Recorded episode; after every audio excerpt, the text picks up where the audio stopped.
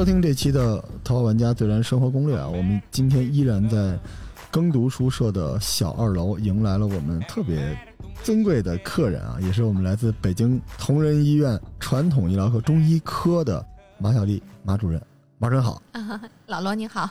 我平时在别的场合里面老说我是中医，但今儿您来了，我就一直不好意思说。真是因为我们跟同仁医院这节目录到您这儿已经十四、十五期了，我们终于哦我来晚了。等来了一个 哦哇中中医大中医夫中医大夫，而且尤其是我看到嗯。看到您今天想讲的这个中医养生、中医治不言这个东西，因为这个东西在民间的流量巨大。是。对，我之所以写这本书，也是因为呃，很多我的病人会问我很多类似的问题。是啊，他们问我很多类似的问题的时候，我想，哎，那我不如搞清楚，搞清楚之后呢，把它落实成文字，因为我是医生嘛。嗯，那么经过我鉴定之后呢，我升华一下，形成理论，可能大家会觉得比较幸福，然后就省了我，呃，不停的口燥咽干的去给每个人宣讲。嗯，特别特别的好，因为今天咱们这个节目比较有意思，我们这个专辑就叫同仁医院，哦但其实您来呢双重身份，一方面您是同仁医院嗯，真正的这根红苗正的医生啊，科班出身，科班出身，而且啊又在医院任职啊，不是咱们说野生的中医爱好者是吧？您这是绝对的您看我都闭嘴了嘛，啊，没有这没有，这是一个，另外一个就是很尊重民间中医的。好嘞，我每次去外地开会，我一定要到基层去，呃，了解一下当地的民族医学，然后了解一下当地哎知名的那个中医大夫。有非常多好的大夫啊，是，但是我们可能聊动情了，我们会聊点中医目前的一些啊，困境，对，问题对吧？特别多啊，它可能是跟门槛过低有关，嗯，就是有点劣币驱逐了良币但是良币该往哪儿去呢？我们我们待会儿可以多交流这个事情呃，我们也有我们自身的问题是吧？啊。对，民间中医它有它的优势，呃，庙堂之上的这个拿国家的俸禄的这种中医呢，我们也有我们自身的问题啊，我们也要多做自我批评。我今天是头一次觉得自己在江湖之下了。我之前跟别人聊，我都算庙堂，结果今儿碰上真的庙堂了。这是您一个身份啊，咱们说嗯，中医科的马主任。另外一个身份，其实您是一个作者，啊，对，这个就非常符合我们耕读书社的调性，啊，因为您带来了一本书叫《医生推荐的中医养生驻颜宝典》。我觉得这本书最有意思的就是“医生推荐的”这五个字儿。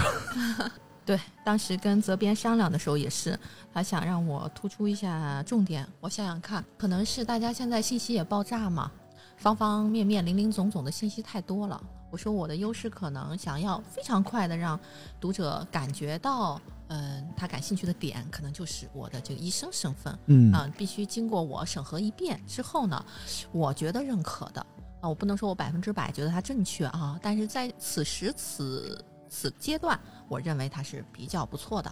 那么我把了一次关的，我再推荐给读者。嗯，咱们同仁医院的来过的各位主任都是像您这么严谨，嗯，明明是自己真的是庙堂之上，但是依然是对自己分享的医疗或者是健康的信息非常的嗯谨慎，对，这是对吧？对病人负责。所以我才觉得这种书非常非常重要。因为您知道，嗯。呃，我是中医爱好者，但是我之前想做点儿中医爱好者。好嘞，好嘞，啊，我之前想做点儿嗯、中医类的节目的时候，我在网上搜，嗯，呃，所有大卖的都不是中医写的，绝了，哦对对对吧？？这就是我刚才所说的，我们其实也要做反思，为什么？我们自命不凡啊，自认为自己好像专业知识特别权威，但是为什么老百姓不是特别接受我们呢？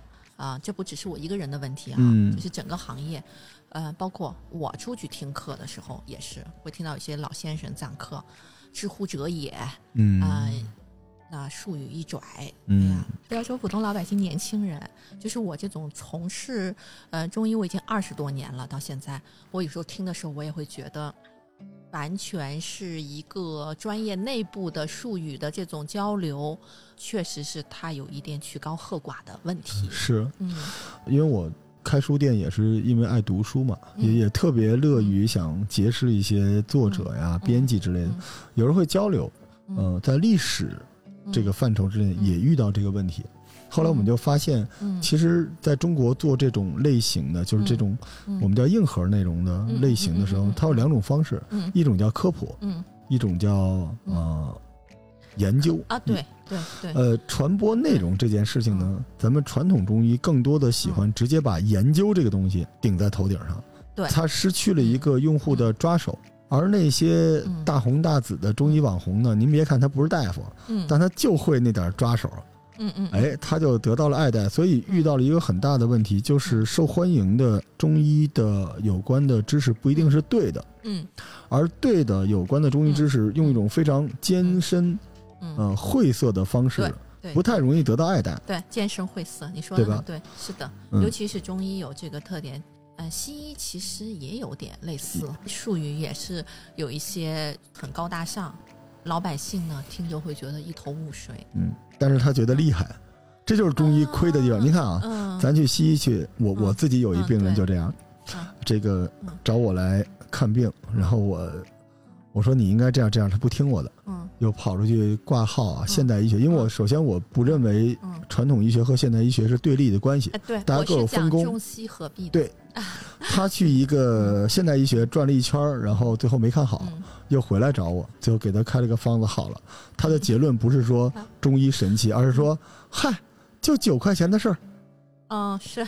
所以您知道这个这个东西，便宜了也不好。甚至从某种角度来说，何其悲哀的一个事情，就是中医其实面对的是一个 IP 和 branding 的事情，不是它到底能不能治病救人的事情。哎，对，是的，是的对吧是的，对，我觉得你对中医的思考还真是挺深刻的哎，不敢不敢。啊哈，是是这样。您说到这个地方嗯，我就突然想起来，其实这是一个内容传播学的问题。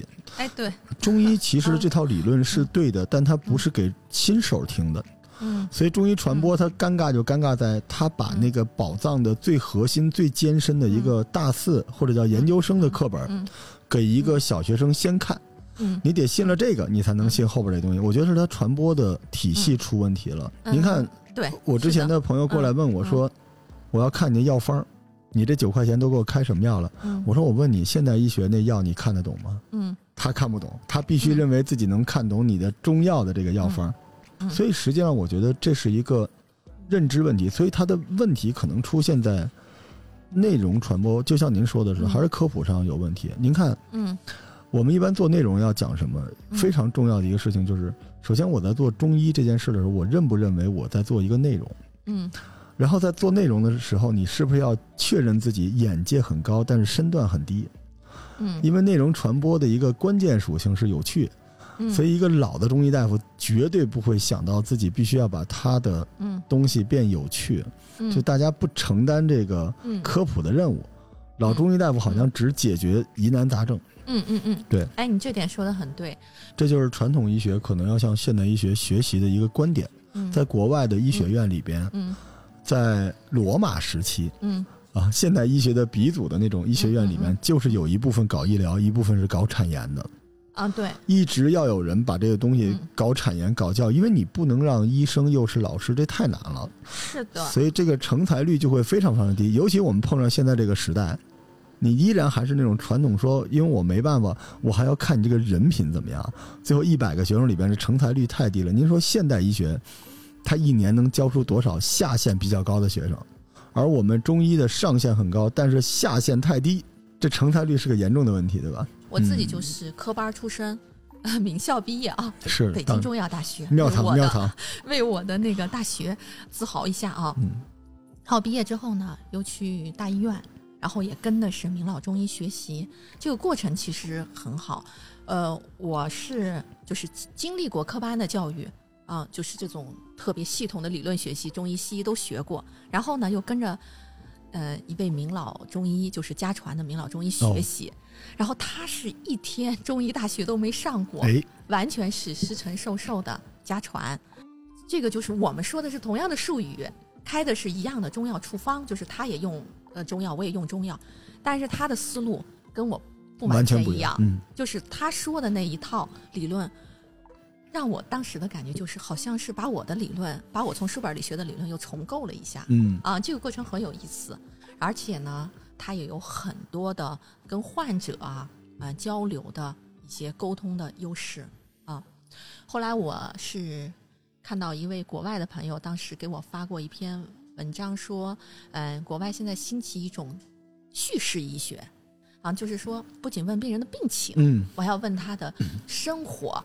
有点像咱们叫望闻问切，但是国外有点像 CBT，啊，怎么呃，说？认知行为疗法。哦，认知哦，认知行为疗法这个东西在国外属于数字医疗的范畴，嗯。但是我在我在我的公司研究这个东西，就像您说的很像，就是他在谈的过程中，嗯。他一方面获取信息，但是他的问题也在释放他的信息，嗯，在输出他的方案，就是这么一个嗯啊、是我当时就感觉，哎，我当时跟着这位老中医学习的时候，可没有什么这种名词儿啊，不管你说的 CPD。叙事医学当时都没有这个术语，但是我感觉他跟病人的交流的方式就是这样的。他做到了，啊，对，很成功。他做到了，啊，因为我也跟过科班出身的医生、教授，国国内知名的教授学习，也跟过啊这种民间医生嗯。学习。我觉得在这一方面，民间医生好像更胜一筹。是，嗯 我当时让我很震惊，我觉得哎呀，这个他们怎么可以做到这么让病人信赖啊？而且能够原来这个问诊啊，或者是呃中医的四诊是能够收集到如此多的信息的。嗯哎呀，跟您聊这个嗯，都有点偏题了，就是想跟您一直聊这个话题，因为再做一期专门的。对，因为我是一个中医世家长大的孩子资，深的中医爱好者。对我特别特别的热爱中医，我就希望嗯有朝一日中医能够更好。因为我那个时候说了特别离经叛道的话，嗯我我妈差点把我从我们家赶出去。我说那个明老中医正在损害中医的发展。从某个角度上来嗯说，明老中医的医术都是博士无双，天下无双。嗯但问题就是因为他无双，所以他没法传承。而因为没法传承，其实可能这种超级老名医他就又挤占了年轻或者中年中医的上升空间。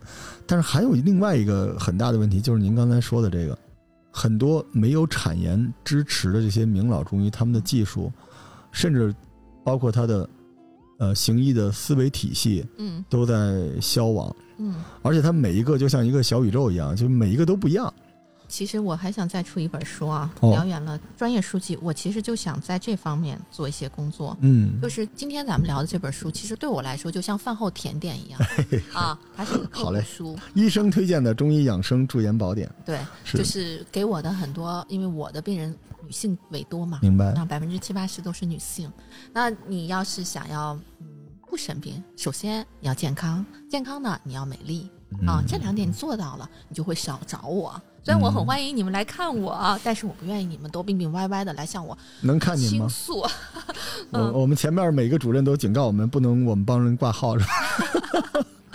嗯，我的号是敞开的，我我们中医大夫不怕病人，中医大夫也不怕那个好嘞，呃不怕看病，啊大家赶紧挂号去吧。马 马小丽主任啊，嗯，然后这是为我的病人着想，但是嗯我也要有专业的身份一面，就是说我也要带呃年轻医生啊，我也有我自己的呃在这个中医的这个行医路上的一些心得，还有我师承传承的一些想法，我也想把它总结起真好。下来，然后呢传承下去您看啊、，我觉得这个工作必须得要有人做。您看呢，就是我自己是一个中医的创业者，嗯然后是个医生，然后我的家人嗯。家族就基本就在广义远、同仁堂、嗯。胡庆余、方回春，就是都在这种地方上班。但是您是我见到的第一个，嗯。就是敢玩餐后甜点的人。其实您刚才从我一个同时也是一个跨界的内容创作者或者叫内容运用者来说，中医其实缺的就是嗯。甜点。嗯，可能很多中医会不在乎，嗯因为我我一开始在准备今天想跟您聊这个中医养颜这件事情的时候，我准备了一些素材，结果我一翻开您这书，嗯。您这书就是一个中医公众号必修内容的书，这里边每一篇都是东方美女网红脸在古代被世人一族唬人。这古人也喜欢小鲜肉，咱们待会儿都展开聊聊啊。嗯。古代美人如何美容化妆，这个前面是有点这呃网红属性，要做爆款的意思，但是您是钩子，嗯。您这后边嗯就是里边说这呃什么人需要爱肺，什么人需要爱脾，什么人需要护肾，嗯然后这金国宫廷的美白秘方，唐代皇室受两用，好家伙，这个后来就，我觉得您是用了一种嗯。呃比较嗯。喜闻乐见的方式，把一些特别硬核的知识嗯。给装进去了。但是，一般这种东西我看了是不信的，嗯而是因为它太像百家号的那种野史，但是这又恰恰是您作为嗯。咱们庙堂之上人总结出来的，它的那个网红属性和它的可信度交叉出一个奇怪的平衡点，就是大家可以放心的把这东西推荐给嗯。您刚才说是闺蜜、朋友等等之类的。嗯而且您发现就嗯。呃女性啊，因为我嗯。嗯、我不敢说了解女性吧，我了解我老婆吧，嗯嗯。嗯，到了一个呃阶段之后，就特别愿意想要去探索这个，而且分享这个。对，每个人都是，不论年轻，不论受过教育或者不受过教育，嗯因为他的对于这个传统中医的爱好，大家心里都有数了，那副作用少嘛，嗯而且有中华的文化、绿色、安全，嗯，经验悠久啊，对温和呃，对对自己呢是一个良好的注意，同时又是一个献给自己朋友的礼物。对，所以这个书啊，我得分享，嗯带货了啊，不行了，这个得带货了哦。医生推荐的，关键是这红条太带劲了。嗯您是懂运营的人，嗯中医养生驻颜宝典，一听这八个字儿网红书，但前面可写了是医生推荐的，最好加一个同仁医院 这个传统医学啊嗯。主任推荐的中医养生驻颜宝典，不是推荐的，这是嗯。马主任自己写的。啊，编著的，编著的，啊这个里面有很多有趣的东西啊，对，对，大家去找吧。然后找我们也买不着，我不知道 现在在网上好不好买啊？就是，嗯但是咱们找的是古籍出版社，古籍出版社是一个嗯挺有意思的、很艰深、很专业，然后很执拗的出版社啊。对他们给您出这个书，嗯。因为他们真的喜欢，嗯。而且这书有点儿拨乱反正的意思，因为我一开始也跟您碎碎念来着，嗯。中医这个行业呢，不是被现代医学挤压了发展空间，嗯。是被好多野生中医爱好者和低门槛的一些打着中医旗号，但其实不是中医生意的人，把它的市场给破坏了。嗯，所以，如果有人，嗯。就我那个时候创业的时候，您知道我拿了嗯七八千万呢。哇很多啊，当时我创业嗯。就跟大家说，我们中医战斗的目标，然后当时投资人问我嗯。是挑战现代医学，我说不是，是打倒路边的足疗保健、艾灸推拿刮痧，只要能做到这个标准化就可以。嗯。所以，其实像这本书里边讲了很多。嗯。大家会感兴趣、有趣又有用的东西嗯，但同时又是您背书的，嗯强烈推荐啊！啊啊谢谢。呃，首先这个就是大家觉得这个名字比较网红呢，其实是我征求了我的一些患者的一些想法 啊，而且你可能会觉得啊很亲切，呃，是因为我当时有一个换位思考，嗯，这对我来说其实是一个很艰难的一个转变啊，就是我原先是个医生，我是呃要满口专业术语，然后站在医疗的角度上去呃安排患者，告诉患者你该怎么样怎么样做，怎么样怎么样改正。但是呢，当我要写这本书的时候呢，我有一个很大的转变。这个转变其实比我写这个书的过程还要长，还要艰难一点。就是我要站在读者的角度上，嗯、其实后来我也想通了啊。我原先觉得太媚俗了，我说太媚俗了，我做不到这样。后来我就觉得这是一种对患者的尊重，明白。我对对患者的尊重。现在的年轻人，呃，你要用他们听得懂的语言，你要用他们能够理解的方式去跟他们交流。嗯，所以这本书呢，当时的这个标题确实是请了一些年轻的九零后嗯啊八零后，他帮助我提出他们的问题，他们最想要知道什么样的问题，然后我站在这个问题上，我去解决你的问题。所以其实我这本书最早的初稿可能是倒着写的，我现在哦完全反过来了。挺不容易，因为放低身段，而且其实、这个有时候跟我们开书店有点像。是的。呃，，因为读书人吧，他有一尴尬的地方，就是读书人总希望比自己更有文化的人能赏识自己，嗯。所以读书人做的东西都是向上挑战。嗯。但是真正买你书的人是那些你可能觉得他没有那么有文化的人，虽然叫媚俗，嗯。但其实这是大义。哎因为如果你想追求那一张书桌，你可以做产研，但是你的大意就是嗯。谁留下来给大家讲这些引号媚俗的故事，对吧？如果你不讲，就有些人说现在网间有很多跟中医有关的野生的垃圾的信息，但是有能力制作优良信息的人都走了。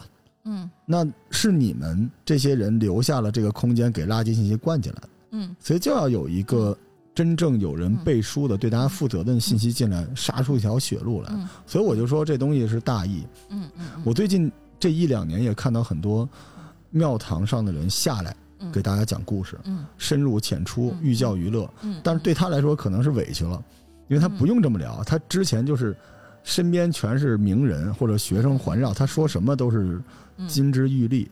但是他为什么嗯还要做这件事情？就是他科普这个事情，其实我觉得是一选择。嗯就是嗯你你真正的大医生，你选择做科普，我觉得是一个责任吧。尤其我们中医，中医可能只觉得给世间留下良方就行了嗯，但是关键是中医还得讲故事，没办法，嗯，总得有人做嘛。包括我写的这本书，他们会觉得老中医现在都写这样的书了，但是我很喜欢嗯啊。我当时我的想法还希望它更时尚一点，比如说多搞一些漫画呀，搞一些彩色的那个呃这个图片呀。等您这书再版更，时尚一点，我刚刚一看，我都觉得想搞这个内容创业的，我就不知道您这个，可以因为我授权给你。我的读者对象本来就是呃老百姓啊，普通患者啊。我里面有一部分，嗯、针灸针雕的一部分呢，嗯专业人士他是能够学习使用的啊，拿起来就能练啊，拿起来就可以用，所以是嗯也有它的可用之处的。嗯，也有工具书的属性。对对那你说这个啊，但是保证深度不能太深，我没有拽很深的理论啊。甜品有甜品的好处嘛嗯？不然的话，你说你天天出一书叫怎么治疗癌症，谁买呀？这这人这个 对于一个东西的认知，恰恰就是从自己漂不漂亮开始，对吧？嗯，漂亮跟它有趣是有关的对，因为必须要承认人，尤其中国人就是讳疾忌医。嗯。但您看您嗯您是大夫，您最知道，嗯。就是嗯。一万人都想生病的时候加您微信，加完了之后就是死号。逢年过节的时候，有时候就是如果这个人没什么事儿的话，那可能也就不联系了。嗯。但是他一直想保留着你。嗯。但做内容的时候，有的时候，嗯，我觉得这是情怀，也是一种设计哈。嗯。我这跟您聊这么半天，我就还是想说说聊聊这书啊，对，就是想，因为这里面有很多，嗯，真的很有意思的。就比如说，我们这本书其实更呃养颜、美容、嗯养生，嗯对吧？嗯而且中医的在这个时代的主战场的入口就在这个地方。嗯对对，因为我们下一期因为要聊到现代医学跟重医美、轻医美、生活医美有关，嗯但是那个医美呢，我的理解是等价交换，嗯你消耗健康换取一些想象。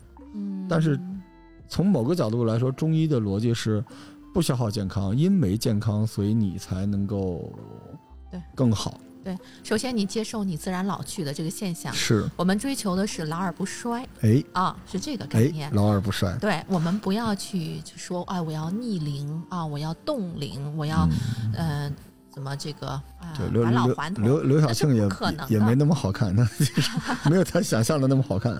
嗯，啊，他的精神很可贵啊，对，他有始终有年轻人那种活力。其实我们想一想，为什么我们追求年轻呢？我们追求的是年轻的健康的机体，年轻的机体，还有年轻的那种活力，心态，对年轻的心态。所以这个其实我觉得很重要。如果年轻人他很很有木气，他病病歪歪，他忧心忡忡，然后他身体很差，是其实他没有什么良好的生命体验。对他来说，呃，一张这个描眉画眼的脸，就像画皮一样，它并不美。嗯，它整个的生命进程没有那么大的活力，它就浪费了。是的，是的你就是素面朝天，但是嗯你充满了活力和动力，对这个世界就扑面而来。哎，是的，是的。不然的话，你就是半死不活的，你也没有人欣赏你。说人说这个气质、气色，嗯，就是一团嗯活力嘛，对吧对，？是的，是的。嗯所以中医所说的美，它是形神结合的。我们很少说，呃，一个人眼睛要多大才是美 啊，皮肤要多白才是美。其实我们要所说的这个人呢，就他个人而言呢，他比例得当。另外一个，他的这个呃气色嗯，啊，光彩照人啊，气色较佳，然后这个顾盼神飞的这种形神结合，我们认为它很美哎，啊就是什么年龄就有什么年龄该有的美。啊，对，不同的年龄会有不同年龄的状态。哎，嗯但是我就问一个特别嗯甜品的问题啊，就是传说中嗯，这中医一直有一个养生驻颜术，这您怎么说？咱们中医真的有这养生驻颜术吗？呃，这个术和道啊，咱们其实要分开哎，啊。对，这个术呢，大家总是想，哎，是不是有个小穴、呃小法或者小方儿，我用完之后就万事大吉了？嗯，这种小的方法可能确实是有的、嗯啊，比如说我们怎么样明眸善睐、哎啊，在我的这个书里介绍了大家啊，眼周有些穴位，你经常按压，然后你怎么样，它是会让你这个眼睛会明亮啊，嗯眼神清澈有神。还有呢，就是有些这个呃小药方儿啊，我用完之后是不是我就不长黄褐斑啦？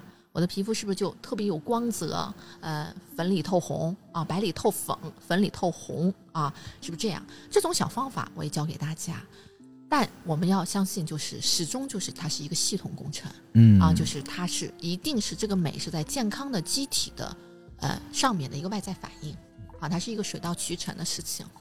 这些小技巧你开始实行，哎，你发现哎不错，有点呃效果，会吸引你，那么身体力行，你更多的一些这种健康的方式，那最后你不就健康了吗？自然也就美了。嗯，所以这里就有一个，就像您刚才说的，中医其实跟生活是混合在一起的。所以到底从这个角度上来说，什么算美，嗯，对吧？这是一个 很重要的点，对吧？您觉得呢对？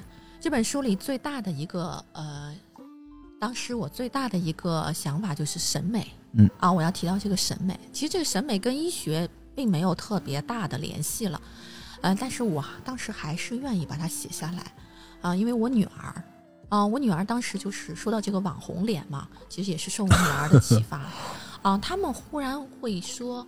呃，我希望我的脸长得像谁谁谁，像某个明星、啊，忽然说我会觉得谁谁谁特别美。啊，在那个时候，我才发现这已经成为一种风气了。呃，那么如果我们不去说的话，那可能年轻一代他就会审美混乱了，他不知道我们传统的古典美是什么样子，他会认为啊，满大街都是韩式一字眉，那就全是韩式一字眉美，满大街全是那种特别尖、特别尖的脸啊，嗯。他觉得那个就唯美，他没有自己的思考，我觉得这也挺可怕的。嗯、另外一个，我觉得我也想发出我的声音嘛，我不认可这个，那我还是从我医学的角度上来说一说。首先，我要给病人调理，那我要调理到什么程度呢？那一定是呃，我觉得健康和美的程度。那我首先就要有个健康和美的标准嘛，嗯，所以就说到这个美，然后我就去做了一些这个研究啊，和，啊，这个其实跟医学已经不太相关了。嗯后来发现我们中国人的审美其实，呃，基本上是两个大方向，嗯。啊，呃，老子和孔子哎呦，啊，对，这两位圣人，所以我后来呢起了一个名字叫做就是两位为美呃真实的圣人对 啊，这美的标准不一样。对对对，嗯。比如孔子他认为这个美呢跟道德有关系，哦啊，他是讲究美育的，这点我我觉得很对。他就讲究就是，呃，这个人虽然天性啊很淳朴，那但是要通过这个文化的教育的这个教化啊，让他文质彬彬，让他有礼貌啊，让他有礼仪，这样他才是认为美。他觉得美呢，不仅要美，而且他要有一定的呃德思想，思想，对，嗯他有一定思想。但是这个呢，嗯，它往下发展呢，它就有一个问题，那就是说，那不同的阶层可能还有不同的政治制度 OK 啊，还有不同的呃所受的教育不同，他呢可能对这个美会有界定，那女权就打死他了，是吧？可能就是呃，比如说他所认为的，嗯。美女可能就是比较受这个妇妇道，呃，对啊，对他们这个美这个人呢，再美可能他如果不是特别符合他儒家的那种呃礼仪啊、呃规矩的话，那可能他就不认为美了。然后，那么道家的学术思想呢，就是认为老子认为美呢，就是要这个质朴，要赤条条的嘛，嗯啊，要天性嘛，啊，那么就是孩童的纯真之性，他认为是最美的，不需要修饰，任何修饰都是虚伪的。嗯哎，我觉得很有意思哈、嗯，一个是，一个是认为这后天的教化很重要，一个认为是先天的天性，只要是先天的、淳朴的、原始的，就是美的，各有利弊、嗯啊。基本上我们，你想想看，我们每个人对美的观点，大概都是在这两个阵营中还真是，哦，或者是，呃，三七开或者六四开，哎是吧？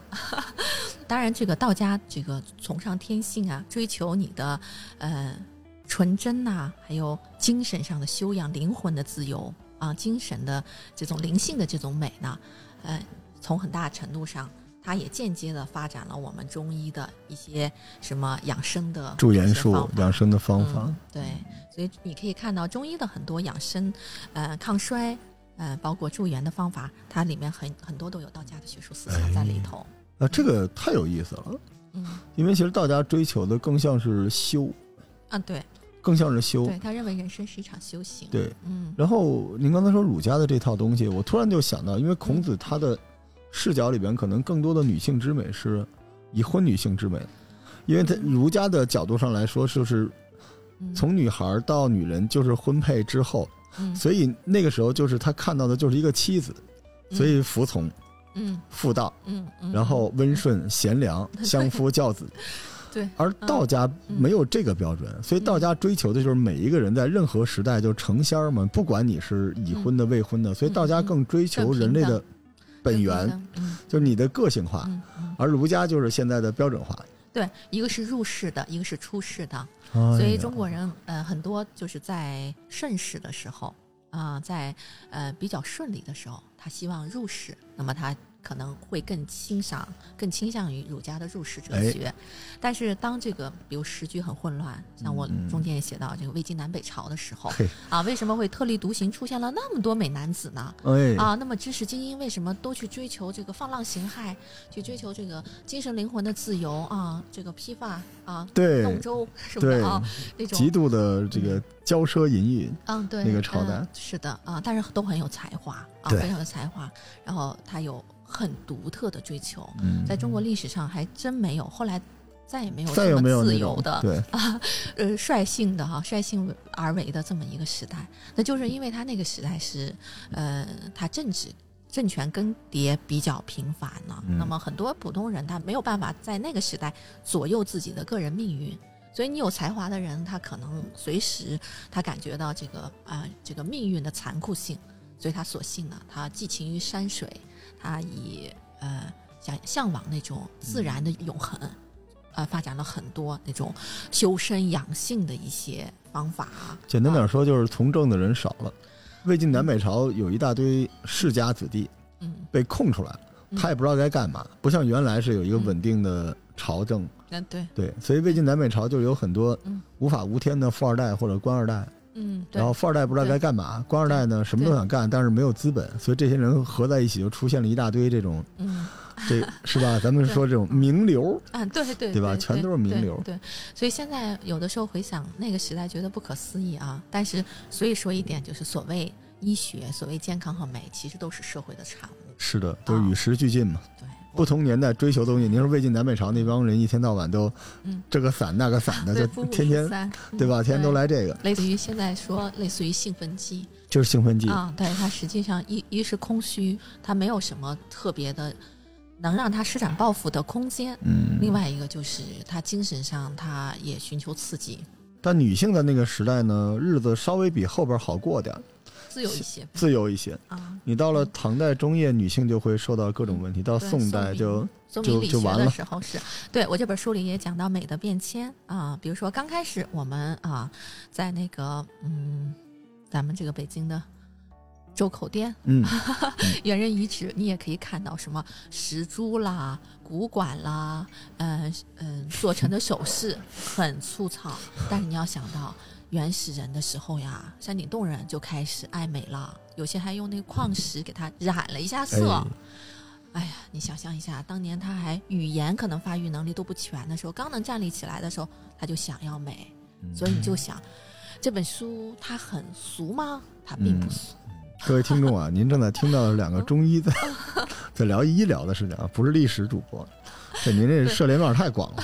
对，说远了。那没有没有，啊特别特别好玩。啊我们刚才也聊了魏晋南北朝，但是，呃，您刚才说到一个特别关键的点，叫古典。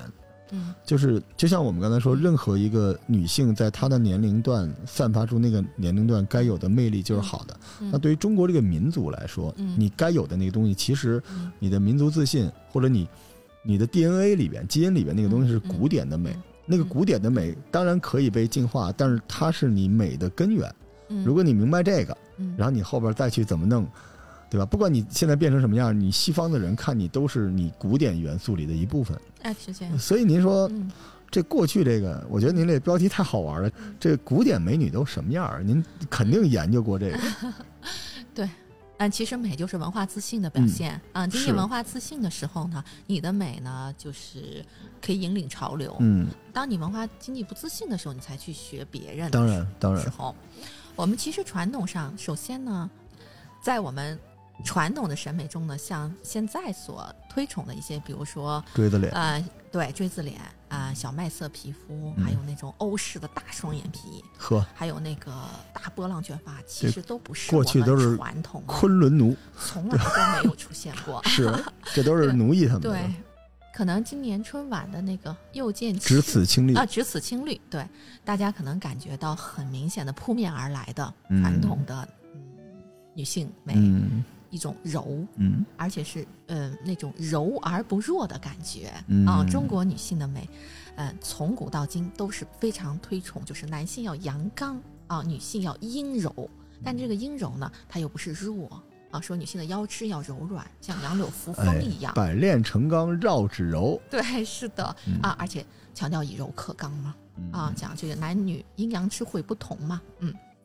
另外一个就是，嗯，传统虽然我们有环肥燕瘦，嗯。啊这种区别啊，唐代的时候要丰满为对美贾玲儿。啊，宋代的时候是以那种比较清瘦、嗯啊文艺女细细瘦瘦的为美，但是呢，呃，一言以蔽之，就是我们比较推崇的，其实比如说杏核眼，啊哎，我特别喜欢就是我我也我也喜欢那种杏核眼，还有那种眼角尖尖细长的，笨眼，哎。这两个都是我们传统的美女啊，说很少是那种欧式的大双眼皮，特别夸张的啊那种大眼睛。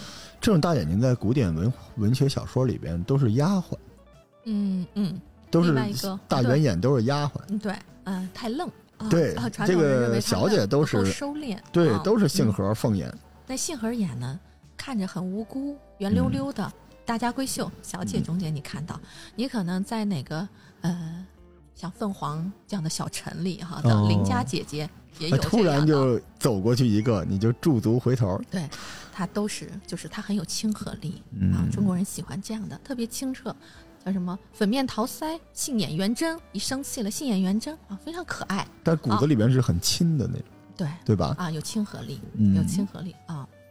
另外一个呢就是凤眼，嗯、刘亦菲嗯，神仙姐姐啊，她那个眼睛一直就是细长，稍微显得很贵气。中国人一一直都认为这样的眼睛比较美。再有就是杨柳细眉啊，嗯。啊，中国人的这个审美呢，比较注重在化妆史上也是比较注重眉妆的，因为我们实际上是比较扁平的人种，啊，不像欧洲人、西方人，他的眉骨很高，他很立体，所以呢，他的五官很高，然后他的眼睛呢，眼窝子很深，呃，双眼皮、大眼睛啊，中国人眉眼比较清淡，所以我们一直很注重呢细长的柳叶眉，然后呢，眉眼呢也比较清秀，嗯，然后呢，鼻梁很挺啊。我们的这个鼻梁挺跟西方人的那种高鼻梁不一样，还不一样西方人的鼻子是骨头嗯啊。我也有病人是外国人啊，从侧面看他鼻子很好看，但是一摸都是骨头嗯啊。中国人的那种好看的那种女孩子鼻子啊，很俊秀，它是肉乎乎，就是嗯骨肉相结合的小肉啊鼻子呃，也不是特别肉啊，就骨肉结合比较俊秀的。你看那董洁的鼻子就特别美，哦，骨肉结合的，没有那棱儿，也不是特别肉，很好看，很清秀。嗯然后樱桃小嘴，我们从来没流行过大嘴巴，啊，像索菲亚罗兰那种姚晨落泪，就是传统嘛，啊，有标准吗，啊，当然我现在我也很欣赏小麦色皮肤，像那个大表姐刘雯的嗯小麦色皮肤，我觉得很好。时代在进步，国际视野，健康的象征，是吧？嗯，作为农耕民族哈、我们一直是比较欣赏那种养尊处优的贵族式的他又不用出去农耕是吧？是，比较白皙啊。你听我的描述哦，额头比较呃饱满，嗯、光洁饱满，然后眉眼很细长，眼睛呢杏核眼或者是凤眼，鼻梁比较俊秀。那么唇呢，呃樱桃小唇，嗯、再有就是扁贝样的牙齿哦，修长的脖颈儿，细长的手指，呃美人图，洛神赋，然后那。个您说这就大观园里都有，哎，对对吧？对，您说这就是要不就是薛宝钗，嗯，要不就是秦可卿，哎，对，要不就是王熙凤，就是这几个样子，对吧？泼辣点儿的，嗯。对。但是在现在就是稍微偏向林黛玉一点儿，因为现在就是嗯。尖尖鼻子、嗯。细的那个，在古代是刻薄的意思。哎，对，古代那个，尤其是明清的话本小说里说到，就是才出现瓜子脸。嗯，对，咱们传统的审美是鹅蛋脸是啊，认为鹅蛋脸特别美。圆乎乎的嘛。你看薛宝钗啊，什么王熙凤都是一个小圆脸儿。嗯您说今年那只此青绿，嗯，其实唯一的遗憾就是锥子脸。如哦。如果他脸 稍微鹅蛋一点，啊他就更像宋朝的了。嗯更好，因为那个就咱们老叫蛇精脸，蛇精脸那东西在古代就是蛇精脸，它嗯是太尖了。您看林黛玉，其实她脸都嗯。这个小说里边没有那么尖对，她是那个鼻梁子比较窄。嗯嗯你这鼻梁子窄这东西，古代就是都不是大富大贵。嗯，黄论您是一个大尖下巴，对。古代人是认为呃圆脸、椭圆的脸或者嗯。是鹅蛋脸比较有福，微微的胖，有点肉的这种比较美。是，所以您看咱们中国啊、到今时今日，虽然很多姑娘去整容，但是她整出来那个东西，咱们也不叫瓜子脸。咱们叫锥子脸和蛇精脸，就意味着我们的潜意识里边是不喜欢的。嗯我们潜意识里边是不喜欢这种嗯，这种脸型的哈。好，姑娘们听到这儿别去削下巴了。啊对，啊，我还真是跟他们美容的医生、整形的医生探讨过这个话题哈，觉得挺有意思的。我说嗯大家都觉得这种脸特别夸张，为什么很多人都愿意去整这种脸呢？呃，他们当时给我说了这么一个词儿啊，叫直男审美 啊，哎，挺有意思。我说什么叫直男审美啊？后来我分析哈，这种直男审美就是一种就是简单粗暴。呃，你觉得大眼睛美吗？啊，因为西分东渐以后，大家都觉得西方的东西都是好的嘛，西方人都是大眼睛嘛。啊，我们中国人以前的细长的眼睛啊，是唐代以后啊，才有少数民族和中国人混合，就逐渐出现比较多的双眼皮儿啊。以前大多数我们传统中原人他都是比较细长的眼睛，单眼皮儿的，嗯，所以呢，呃，大家现在就觉得，哎。西方人好看，洋娃娃大眼睛啊，那我就是大眼睛，我的眼睛就越来越大啊，越来越大，越来越夸张。然后呢，小脸好看，小脸越搞越尖，它其实就是一种特别简单粗暴的，你觉得美的东西，咵，我全都给你，没有时间让你去了解，嗯、这个人的内涵，这个人的哎，就是我们说顾盼神飞的这种神态啊啊，这种内涵的美，就给你一个特别 直白的一个这个这个这个输出，这就是一个网络社会时代的一个产物吧。但这事儿，因为我也是直男啊，我们直男不背锅啊。为啥呢？嗯虽说女为悦己者容，但所有敢于整成锥子脸的人都看不上直男，所以他们也不是为了直男审美把自己变成那样，是他们可能自己有自己的一个标准。直男也不是那样的，直男审美这个关键问题也不完全是在脸上，所以说到审美，它就是一个很复杂的话题。就是我们失去的不是美，是审美能力。哎，对，就回头再聊医美的事情，就是日本的医美会更好一点，更贵，嗯就因为日本人他做的这个东西一看就是你，嗯，他追求的是我整完了全套的，一看就是你，嗯而韩国追求的整完全套就一看就不是你，嗯，这两个不一样，所以这的立足不同。它跟可能也跟民族自信也有哎关系对吧？嗯，所。以这个大家还是自信点哈，这个这是嗯，对，是的，所以我经常有我的小病人有时候跟我说：“哎，姐姐，我要不要去隆个鼻子呀？嗯我要不要去啊削个下颌骨啊？”我的天哪，啊，我就会觉得，我说你是主播吗？啊，我说你是主持吗？你是导演要求吗？不是，就是为了自己。哎我说你完全没有必要。有滤镜的，啊，对啊，你有，你，怕什么呀？是我也这么跟他说，我说其实你这点小瑕疵，你通过化妆完全可以修饰啊啊，而且你你要知道，你整过之后，它有的时候它会消耗你的身体的对啊，它对会让你的肌肤的老化啊，以后会有后遗的问题的。嗯。嗯，所以这咱们刚才讲半天古典美女哈，我觉得您这书太逗了。有一条叫“古人也喜欢小鲜肉”，这小鲜肉应该泛指是男的，对吧？对。而且古代对小鲜肉这词儿一定，要讲讲帅哥嘛啊对来讲讲这本书古代的不平衡。对古代的帅哥什么样的？嗯，这点就说到咱们这个中国文化特点了啊。那么经过我的研究啊，嗯，其实呢，咱们中国人还是就是第一，这个颜值这个事情啊，自古呢，呃，他还是 是个事儿，大家比较喜欢的，哎，是个事儿啊啊。虽然嗯我们口口声声都说，哎呀，我们重视内涵呀，我们重视这个人的这个精神啊、知识啊，嗯，他的这个素质了啊，道理我都懂，但我就喜欢好看的。但这个颜值其实它还是有一定影响的啊，从古到今都是这样的。嗯，具体的内容啊，可以在我的书里看 我记不住了，大概是，呃，等等啊，有些也不方便在公共节目里说啊。。第二呢，就是呢，我们中国古代男性的审美啊，虽然说现在大家都觉得韩流啊，或者是嗯。有些嗯中国的这个偶像男星啊，有点嗯娘炮嗯，嗯，但是说实话哦，传统意义上来说，我们中国男性的审美确实自古以来都是有点阴柔的，哎，你不得不承认啊，嗯就是这是嗯，这是一个事实。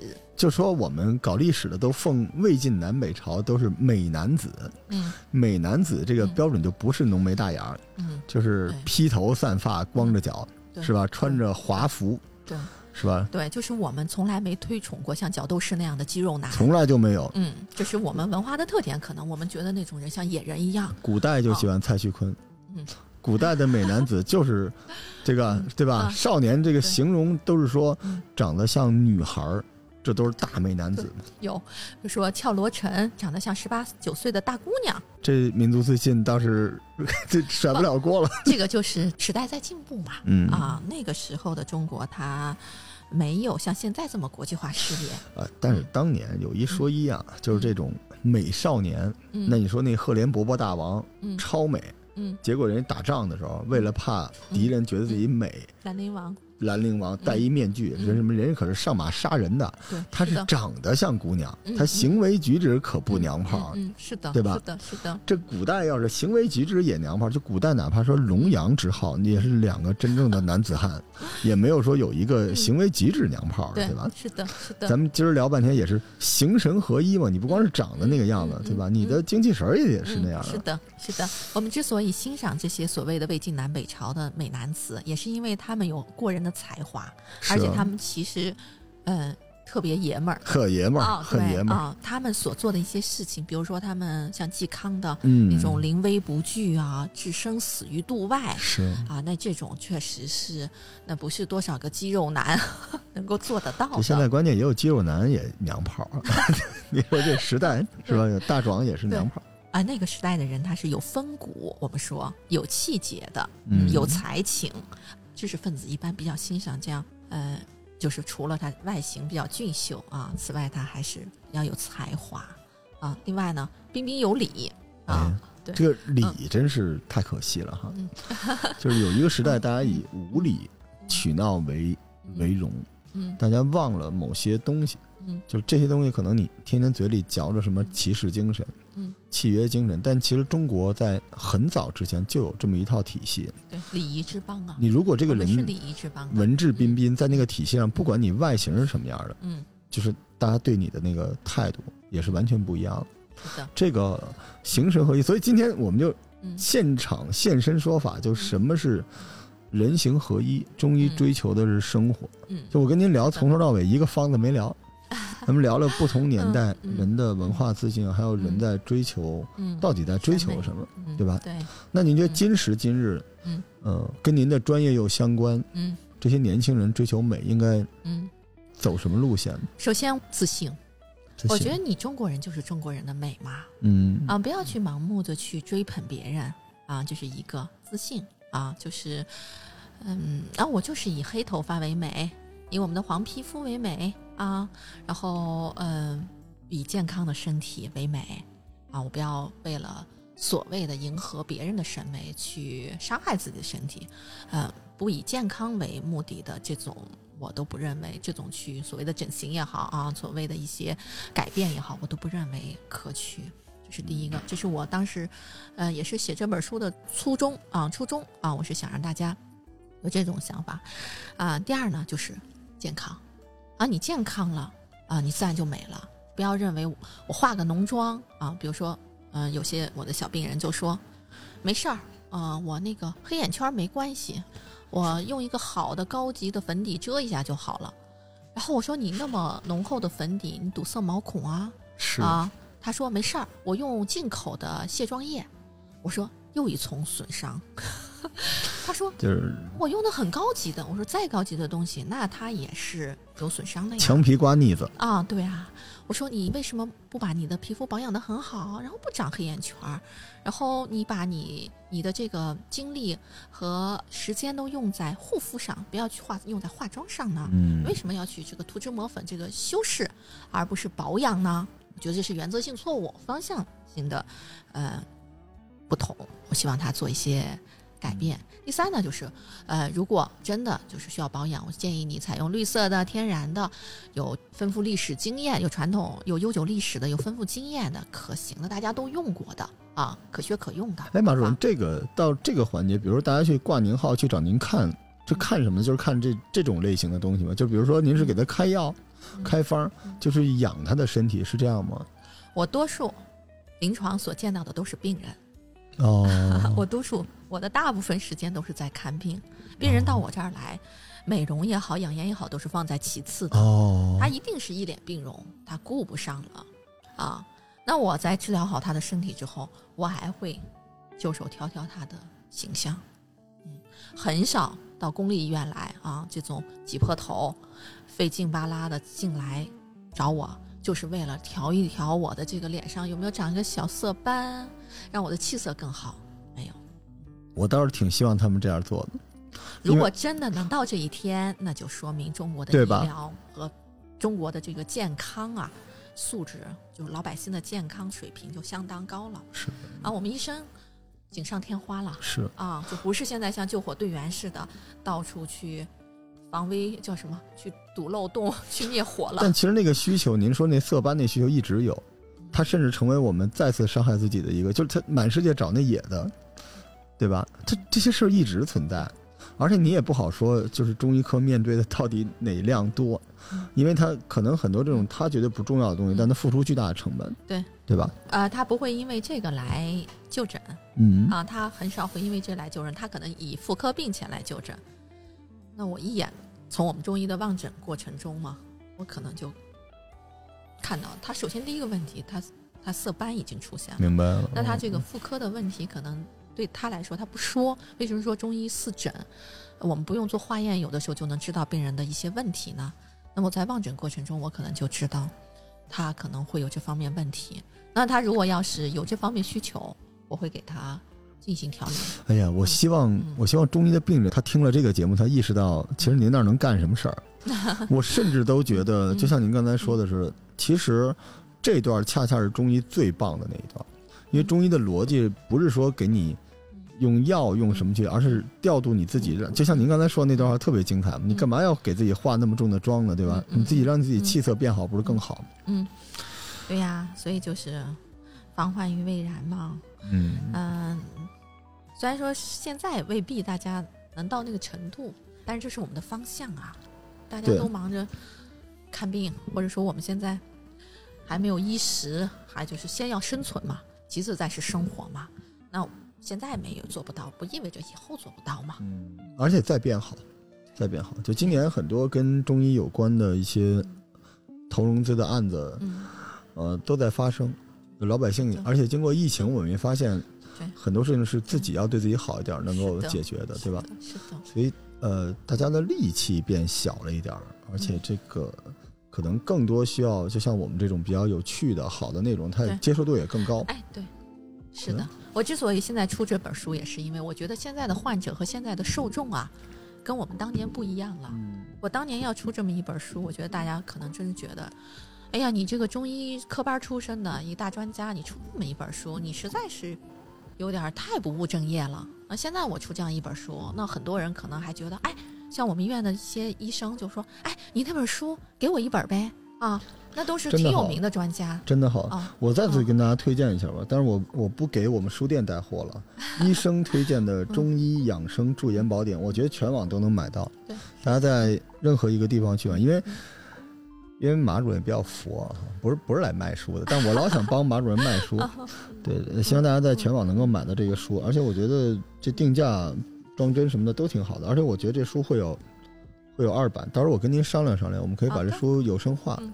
这里面这个嗯，这个故事，古老中医的 PRP 吸血鬼美容术，这是我独创的，这个 因为我的病人老问我，老问我，我老在想，我怎么能够给他说明白这个呢？这个太有意思了，这我直接给您弄一有声书都行，这太有意思了。嗯，希望大家能够关注这个书，然后也希望大家就我们希望有朝一日我们嗯同仁医院的中医科接到的都是就是过来看看美容事儿的，嗯，就是想变美的人。对，希望我到时候跟我的病人一块儿见面的时候，我们都是互相聊一聊，哎呀，怎么让自己更健康，让自己怎么啊能够更美丽的话题，而不是哎呀要死要活的，我这不舒服那不舒服，我有什么什么，哎呀很难治的病。